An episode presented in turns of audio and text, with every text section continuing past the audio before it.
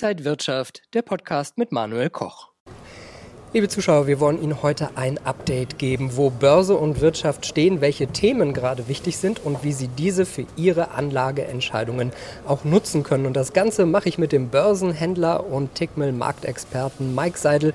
Herzlich willkommen hier an der Frankfurter Börse. Ja, vielen Dank. Aus der Wirtschaft kommen ja eher negative Signale. Es gibt viele Themen wie Inflation, Zinsen, die auch so ein bisschen auf die Stimmung gedrückt haben. Wenn wir vielleicht mal auf die aktuelle Situation schauen, die Sommermonate sind ja eigentlich traditionell gar nicht so gut. August, September waren jetzt aber doch eher stabil. Wie ist denn gerade die Lage? Die große Lage im Bild von der klassischen Stabilität. Der Sommer ist da.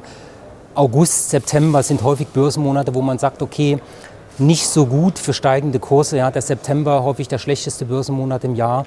Ähm, und wir sehen es auch jetzt aktuell. Die erste Septemberhälfte ist meistens noch die stabilere. Dann kommen Entscheidungen in die Unterseite zunächst erstmal rein. Aber was wir momentan sehen können, ist, dass wir doch eine gewisse Stabilität in Bandbreiten haben. Das heißt, wenn wir das uns mal auf Indexbase, äh, auf Indexbreite anschauen, der DAX beispielsweise hat eine relativ große Schwankungsbreite zwischen 15.500 und 15.600 Punkten. In der bewegen wir uns momentan auch aktuell eher auf der Unterseite.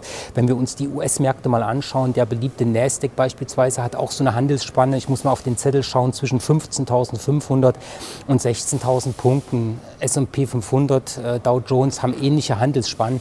Und das ist der Bereich, in dem wir uns jetzt bewegen. Und worauf Börsianer jetzt achten sollten, ist einfach, was passiert an den Unterseiten und den Oberseiten. Da sind die entspannten oder die entspannten oder entsprechenden Marker. Wenn wir oben ausbrechen, haben wir gute Karten, dass wir im Herbst weiter in die Oberseite ansteigen. Laufen wir unten drunter runter müssen wir uns eher erstmal auf ein bisschen mehr, sage ich mal, Druck von der Oberseite gewöhnen. Ein ganz wichtiges Thema für die Börsianer sind die Notenbanken und die Zinsen. Und da hat die EZB in den letzten Wochen nochmal erhöht. Die FED hat jetzt gerade am Mittwoch praktisch eine kleine Zinspause eingelegt, aber weitere mögliche Zinserhöhungen noch in Aussicht gestellt. Wie ist denn da die Lage gerade? Ja, also grundsätzlich bei den Notenbanken, also egal ob es die EZB ist, ob es die US-Fed ist oder diese Woche haben wir auch noch die britische Notenbank beispielsweise, die möglicherweise noch einen Zinsschritt nach vorne wagen.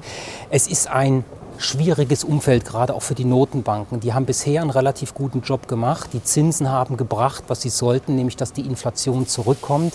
Jetzt dreht sich mittlerweile relativ viel, wie es weitergehen wird. Das heißt, die EZB hat ja angekündigt, dass man wahrscheinlich jetzt wirklich erstmal eine Zinspause macht. Spekulationen auf ein Ende der Zinsanhebung sind da. Die Fed hält die Türen weiter offen. Man sagt, okay, wir haben jetzt erstmal gut angehoben, wir merken, es passiert das Richtige, die Inflation kommt runter, die Liquidität wird kleiner. Aber auch dort hält man sich die Tür offen, um die Zinsen doch vielleicht nochmal zu erhöhen. Und jetzt aktuell haben wir so ein bisschen die Spekulation, was wird in 2024? Gibt es dort möglicherweise vielleicht schon erste Zinssenkungen? Und da sagen die Notenbanken unisono, wir können das heute noch nicht sagen. Wir fahren datengetrieben, wir müssen abwarten. Und das ist der Status quo. Niemand weiß genau, wo es hingeht.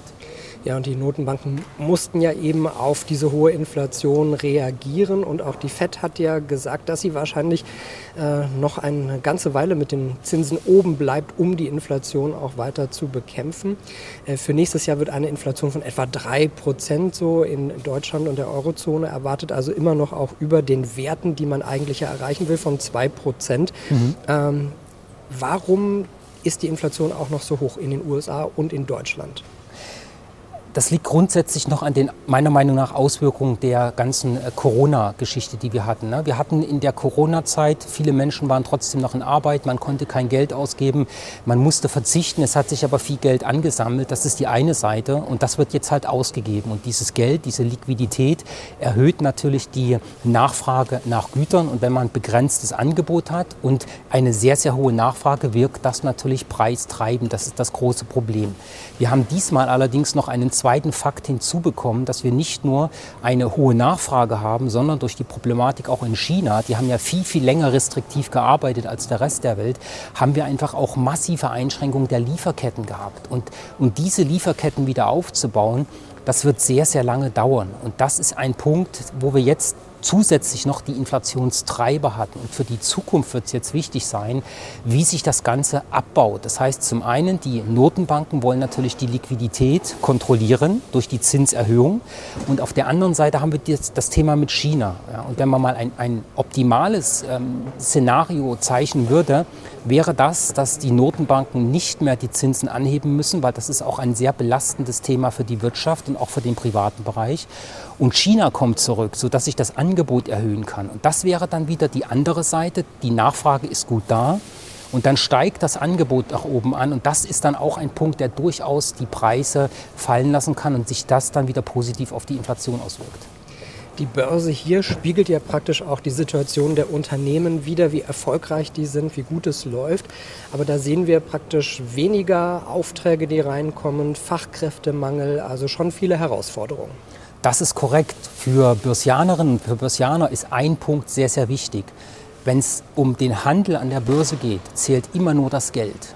Das heißt, ein Unternehmen, was gute Geschäfte macht, was gute Gewinne macht, hat prinzipiell extrem gute Chancen, im Kurswert zu steigen. Einfach weil die ganzen Großinstitutionellen sagen, wir wollen Unternehmen mit intakten Wachstumsstories haben. Das ist mal die Basisannahme. Und nun sind wir allerdings in der Situation, wie du das gerade auch gesagt hast, es ist schwierig. Wir haben in Deutschland und auch in den USA beispielsweise Fachkräftemangel. In den USA sehen wir das sehr, sehr stark, wie breit die Spanne zwischen äh, sag ich mal, der arbeitssuchenden Bevölkerung und den offenen Stellen ist. Das ist ein ziemlich großes Gap. Das ist bei uns in Deutschland ähnlich. Und das ist ein, das ist ein Problem für die Unternehmen. Denn wenn ein Unternehmen wachsen möchte, es findet allerdings keine Arbeitnehmer, dann kann das Unternehmen mehr oder weniger nicht skalieren. Und das kann sich durchaus auch mittelfristig negativ auf die Bilanzen auswirken. Das ist meiner Erachtens allerdings ähm, ein, ein, ein, Nebenschauplatz, der hier da ist, äh, den die FED auch ganz stark im Blick hat. Weil die FED sagt ja, wir brauchen einen schwächeren Arbeitsmarkt. Die EZB sagt, wir brauchen einen schwächeren Arbeitsmarkt. Warum? Thema Liquidität. Wenn die Menschen nicht arbeiten gehen können, nehmen die weniger Geld ein. Und wer weniger Geld hat, gibt weniger Geld aus. Also das ist der große Nachteil beim Inflationsabbau. Wenn die Arbeitslosigkeit doch mal etwas stärker angreift oder ansteigt, dann ist das schwierig im Endeffekt für die Liquidität, für die Menschen, die einkaufen gehen, weil die treiben ja auch viel die Nachfrage an und dann natürlich auch für die Firmen. Und in diesem, in diesem Wirrwarr befinden wir uns jetzt gerade wo wir einerseits sehen, okay, die Inflation ist noch sehr hoch, weil die Liquidität hoch ist. Die Unternehmen wollen mehr Leute in, in, in die Firmen reinbringen, haben aber Fachkräftemangel. Auf der anderen Seite merken wir aber auch in Deutschland, die Arbeitslosenquote steigt auch mit an. In den USA haben wir das auch zuletzt gesehen. Und das wird eine Mischung sein, die sich irgendwann bis auf einen Punkt zusammenbringt, wo man sich mittelt quasi und wo man dann weit genug runtergekommen ist und wenn dann im Endeffekt der solide Boden wieder da ist, dass die Unternehmen beispielsweise auch viele Aufträge abgearbeitet haben, dann haben wir dann eine Bodenfindung in dem Bereich und dann wird die Wirtschaft anfangen, neue Strukturen auch auszubauen und das ist das, der Drehkreis, den wir momentan haben. Schauen wir mal auf Öl. Der Ölpreis ist ja in den letzten Monaten kräftig gestiegen, so zwischen 90 und 95 Dollar mhm. pro Barrel. Ja. Und einige Experten sagen schon, die 100 Dollar sind auch möglich. Ja, da bin ich auch der Meinung, ich hatte das vor kurzem auch in meiner Sendung bei Tickmis tägliche Trading-Ideen, eine Ölanalyse. Und das Thema Ölpreis ist auch ein, ein extrem wichtiges für die Wirtschaft. Ne? Das ist das schwarze Gold, das ist der Schmierstoff für die Wirtschaft. Viel Industrie braucht das Öl, der gesamte Transportsektor braucht Öl alles äh, auf unserer Welt, was Dinge herstellt, wo Energie benötigt wird, arbeitet ganz häufig mit Öl. Und da ist Öl natürlich ein, ein sehr, sehr wichtiger Faktor. Und das, was momentan den Ölpreis treibt, sind zwei Faktoren. Der erste Faktor ist natürlich das Thema der OPEC. Die OPEC sagt ganz klar, wir machen eine Förderkürzung.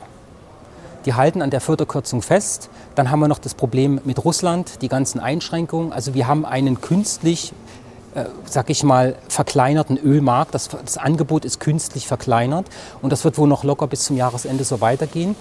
Und das bringt natürlich Druck auf den Ölpreis. Also die OPEC wollte initial Kurse über 80 Dollar sehen. Ja, und jetzt sind wir schon äh, über der 90 Dollar Marke. Und das hat jetzt dazu geführt, dass wir aus der charttechnischen Sicht Kaufsignale bekommen haben, wo wir durchaus auch Luft bis 100 Dollar haben. Und dieses gesamte Konstrukt kann durchaus auch fundamental untermauert werden. Denn wenn wir jetzt sehen, dass China zurückkommt, an den Markt, dass die anfangen mehr zu produzieren, die fangen an mehr zu verschiffen, brauchen die natürlich auch mehr Öl. Das ist das eine.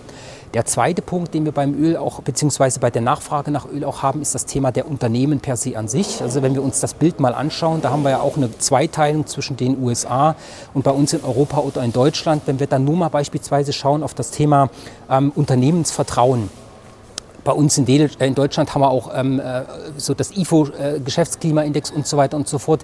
Und da ist es ja so, dass wir bei uns in Deutschland schon noch ziemlich schwach unterwegs sind. Definitiv auch unter der 50-Punkte-Marke, das heißt Schrumpfung. In den USA auch.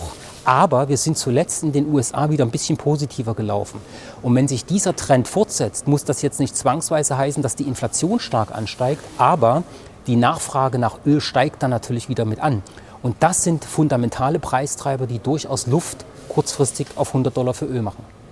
Du bist ja Börsenhändler. Kann man sich gegen so einen Preisanstieg auch absichern? Selbstverständlich. Also das ist auch das, was ich in diesem Jahr schon des Öfteren gemacht habe.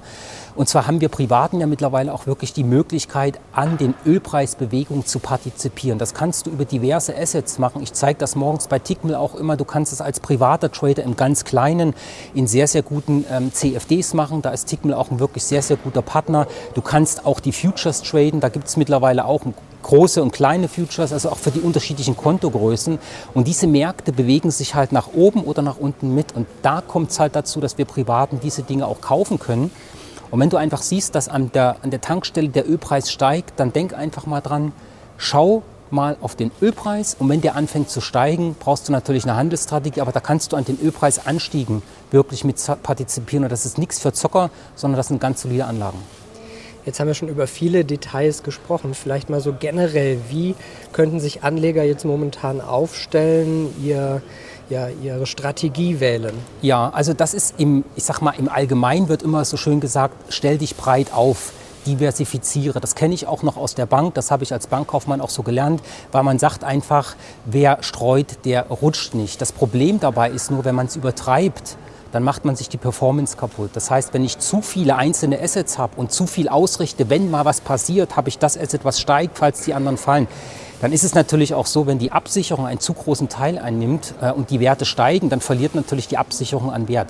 Das heißt, da geht es ganz klar darauf, sucht ihr ein paar feste strategische Punkte wie zum Beispiel starke Indizes, äh, den, den S&P 500 beispielsweise oder wenn der DAX wieder stark anzeigt, den als einen Grundbaustein auch mitzuhaben und dort wirklich mit der Wirtschaft mitzulaufen äh, und nicht 20, 30 Aktien im Portfolio zu haben und dann noch versuchen, was abzusichern, das wird zu kompliziert. Also diversifizieren ja, allerdings in einem relativ engen Maße. Also diversifizieren, aber man muss sich da schon eine Strategie ausdenken, dass man nicht zu viele Chancen liegen lässt. Richtig, genau. Also auch beim Diversifizieren gilt, das Timing ist schon wichtig. Das heißt, wenn du eine Outperformance erreichen möchtest, dann darfst du keinen Fondssparplan über 20 Jahre laufen lassen. Ja, das ist natürlich auch eine Möglichkeit, sein, sein Geld langfristig gewinnbringend anzulegen. Aber jeder, der so ein bisschen mehr haben möchte, braucht natürlich auch ein gewisses Markttiming. Das lerne ich auch in meiner Ausbildung in dieser Seite, weil das Markttiming ist schon wichtig. Das heißt, wenn du es schaffst, die Fundamentaldaten richtig zu lesen und dann in den Chart zu schauen, wann es für dich Zeit wird zu kaufen oder zu verkaufen, dann übernimmt der Chart das Timing. Also die Ampel, wie an der Straße, rot oder grün, anhalten oder weiterfahren. Diese Dinge siehst du dann im Chart und da kommt es drauf an. Sagt Mike Seidel, Börsenhändler und Marktexperte für den Broker Tickmill. Vielen Dank, dass du heute hier an der Frankfurter Börse warst. Und danke Ihnen und euch, liebe Zuschauer, fürs Interesse. Bleiben Sie gesund und munter. Bis zum nächsten Mal. Vielen Dank und viel Erfolg. Und wenn euch diese Sendung gefallen hat, dann abonniert gerne den Podcast von Inside Wirtschaft und gebt uns ein Like.